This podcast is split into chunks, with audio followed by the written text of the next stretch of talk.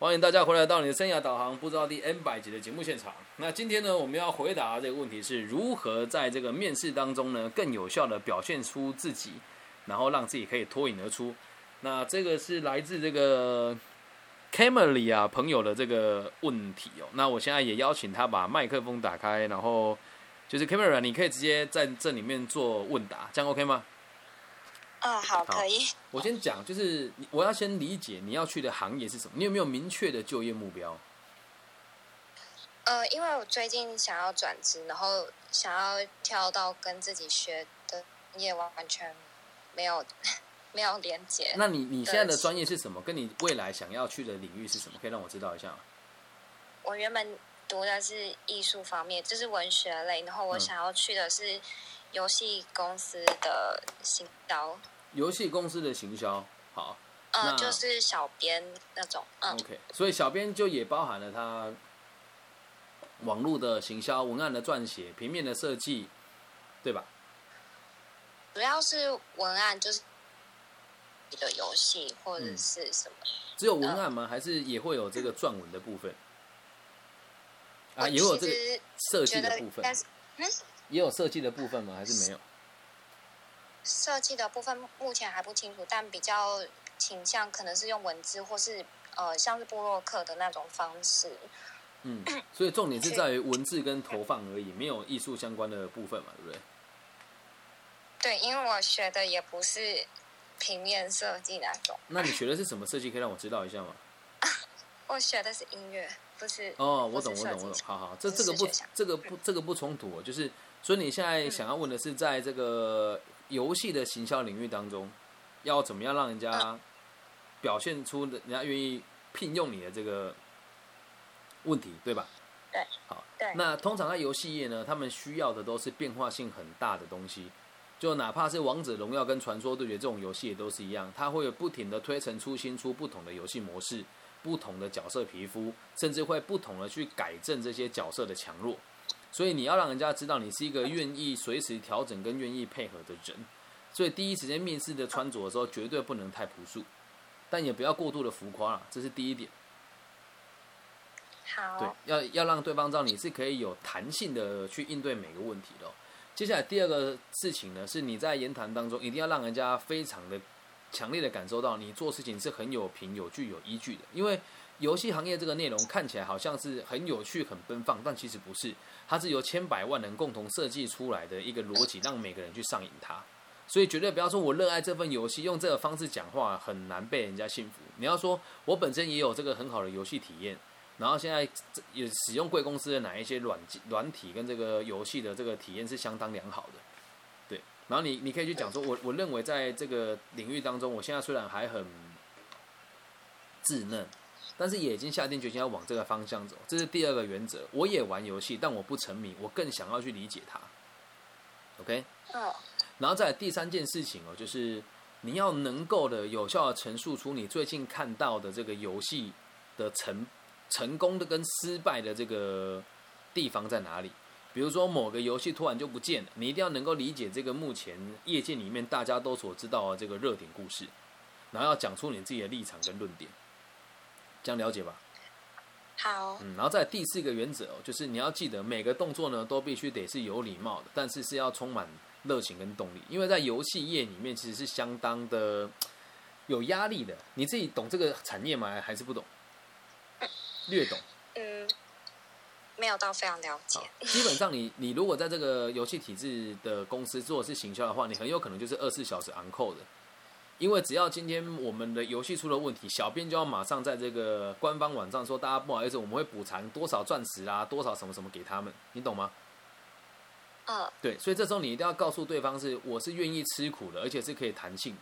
再下一件事情就是你要让对方知道你有很强的学习的决心，因为游戏的体验一直在改变，而一间游戏公司旗下绝对不会只有一个游戏。嗯，理解吧？然后再下个重点是你要有良好的外语能力。对，因为大部分我们华人区所玩的手游，日本跟韩国代理进来的居多，而在我们就是自己开发的这个部分是很是很缺席的，这样能够理解吧？嗯，理解。大概几个逻辑是这个样子，然后记得不懂就说不懂，理解就说理解，然后如果我没猜错的话，从你说话的方式跟你的这种呼吸的速度跟答题的方法，你的外形应该是相对于比较亮眼的女生。如果我没猜错的话，对。那假设你的外表是亮眼的女孩，你去面试的时候就要把你最好的一面展现出来啊，抬头挺胸，然后落落大方。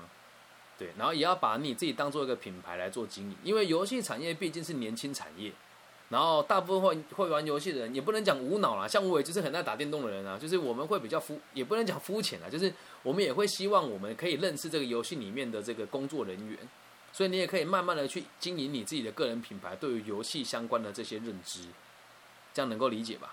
嗯，这是我针对你的需求跟看到这些部分给你的回馈了。不知道有没有帮助到你？有，我觉得帮助很多，谢谢老师。哎，那我还想要再再请问，你说，就是如何在自信跟自大之间要如何拿捏得度？因为我会怕说，如果我懂，我懂，我懂，会怕人家觉得你太自大，对不对？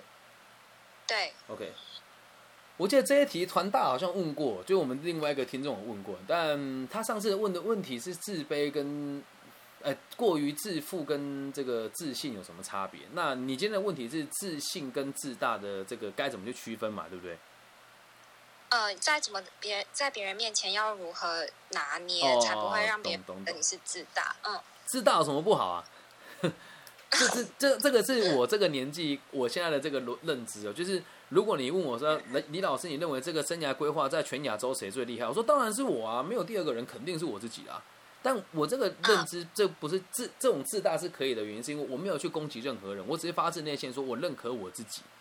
那如果见过我的自大就讲，哎，那个谁，那个老师很乐色，那个谁很笨，教授学生都是白痴，这就是自大了。所以只要你言语当中没有那种贬低人家的意味的话，那这个自大其实基本上是 OK 的。那有也有人会因为说，哎，你好像对自己太肯定了，而对你心生嫉妒，那是别人的事情，跟你就没有关系。但如果你今天进一个新的公司，就是说我我我我认为我能力这样，我主管都是笨蛋，那这个就过分了，懂吗？所以真正的自信是来自于一种，我我们这么定位好了，自大是唯我独尊，我认为自己是最强的，没有人可以取代我。而自信是什么？我知道我的能力不够好，我愿意学习，我愿意成长，然后我因为自己的愿意成长跟愿意学习，进而对自己产生肯定，这个就叫做自信。这样能够理解吧？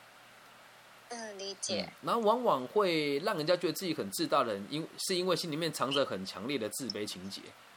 等到其实我们要讲这个自卑这个词哦，它它是很中性的。自卑就是我觉得自己不够好。所以当你你现在是会这么讲，代表你对你自己是相当有自信，而你一定也因为你的自信吃过了不少亏，对吧？我嘛，常常就是别人跟我讲话时候，会觉得我比较没自信，所以我有点不知道在别人面前要如何展现自己的自信。我是怕别人会觉得你好像很自以为是。哦，我懂你意思哦。但在我的我我刚好我们两个经验是相反，就是我向来都认为，对啊，我就很棒啊，不然你要怎么样？这是我的世界，这这这个是真实。我爱我自己，哎，不影响你爱我，也不影响别人爱我，也不影响我讨厌你啊，懂吗？所以你要给自己更多的认同吧。当别人会说：“哎，你很自大”，代表这代表这个人对你有某些程度的要求，又或者他嫉妒你某些事。那当然，你只是很很爱你自己，然后是认为自己有能力了之后，愿意去奉献给别人，这个就是最健康的自信了，懂吗？而不是为了让别人看得起你，才让自己看起来有自信。如果这个原则能掌控到，就没有这个问题了。好，你现在几年级啊？我现在 没有一刚呃，算是刚毕业吧。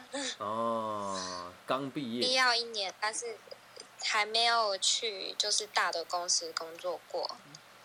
无所谓啊，就是慢慢的摸索自己的需求啦。然后，如果你是刚毕业，在台湾今年你会比较辛苦一些，因为各行各业都还蛮紧缩的。对，然后也不是要吓大家啊，是如果这个情况继续下去的话。假设到七月底还不能解决，会有很多人丢工作的。嗯，但是反过来讲，也会有很多人得到不同的工作，因为产业都在转型。对，所以大家不要过于紧，不要过于紧张了。对。好好的。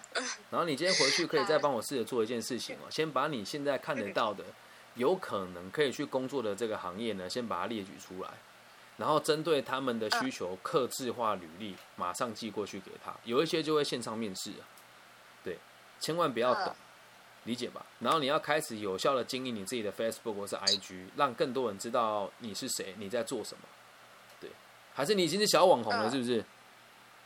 不，不是，就是一直没有没有经营，因为不知道怎么经营。你现在很多人都叫你现在可以做的方法就是。我刚好在家里没什么事，接下来要踏入的是游戏业的行销跟小编，所以我试着来经营我自己的 Facebook 或是 Instagram，让更多人看到我的东西，这样子就可以了。嗯，好。这样 OK 吗？好，谢谢，大家非常谢谢李老师。没没，不要这么讲，就记得分享、按赞加小铃铛，对不对？等到真的有领到第一份薪水，就要抖内我 啾咪。对对对，好。没有问题。好好，谢谢谢谢。好，谢谢。不会不会，那大家还有什么问题吗？